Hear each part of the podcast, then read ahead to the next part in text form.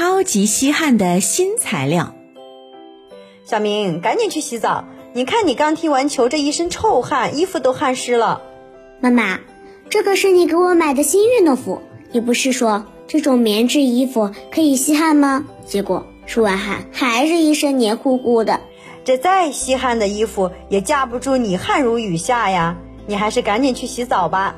唉，如果有那种能快速吸汗又能让身上干爽的运动服，那就好了。嗯，体育锻炼呢，能够帮助我们强身健体、增强体质。但是呢，运动的时候大量出汗，却会带来黏腻的不舒适感，对吧？嗯，有的时候呢，这汗液还会散发出一些不太好闻的味道，让人尴尬又难受。嗯，科学家们呢就设想啊，如果用一些吸附性强的材料制成衣服，或许就能够帮助解决运动出汗的问题了。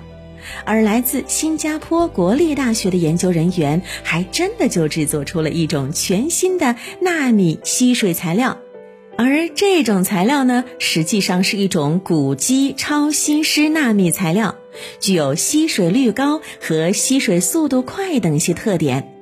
它的吸水量是传统材料的十五倍，吸水速度呢，则是传统材料的六倍。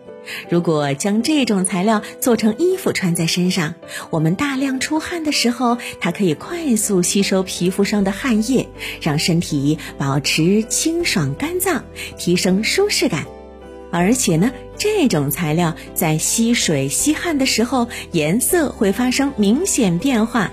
人们可以通过观察判断它对水分、汗液的吸收程度，非常的方便。更完美的是啊，这种材料是可以重复利用的，使用过的材料只要晒晒太阳就可以再次被利用了。嗯，那除了具有高效的吸水吸汗能力，科学家们还搭配设计了一种可以穿戴式供电设备。这种设备呢，可以用材料吸收的水分来驱动发电，从而为手表、健身追踪器等这些穿戴电子设备供电。